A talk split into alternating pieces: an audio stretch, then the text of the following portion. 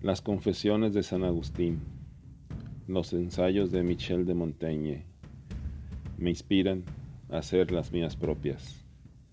Aquí una muestra.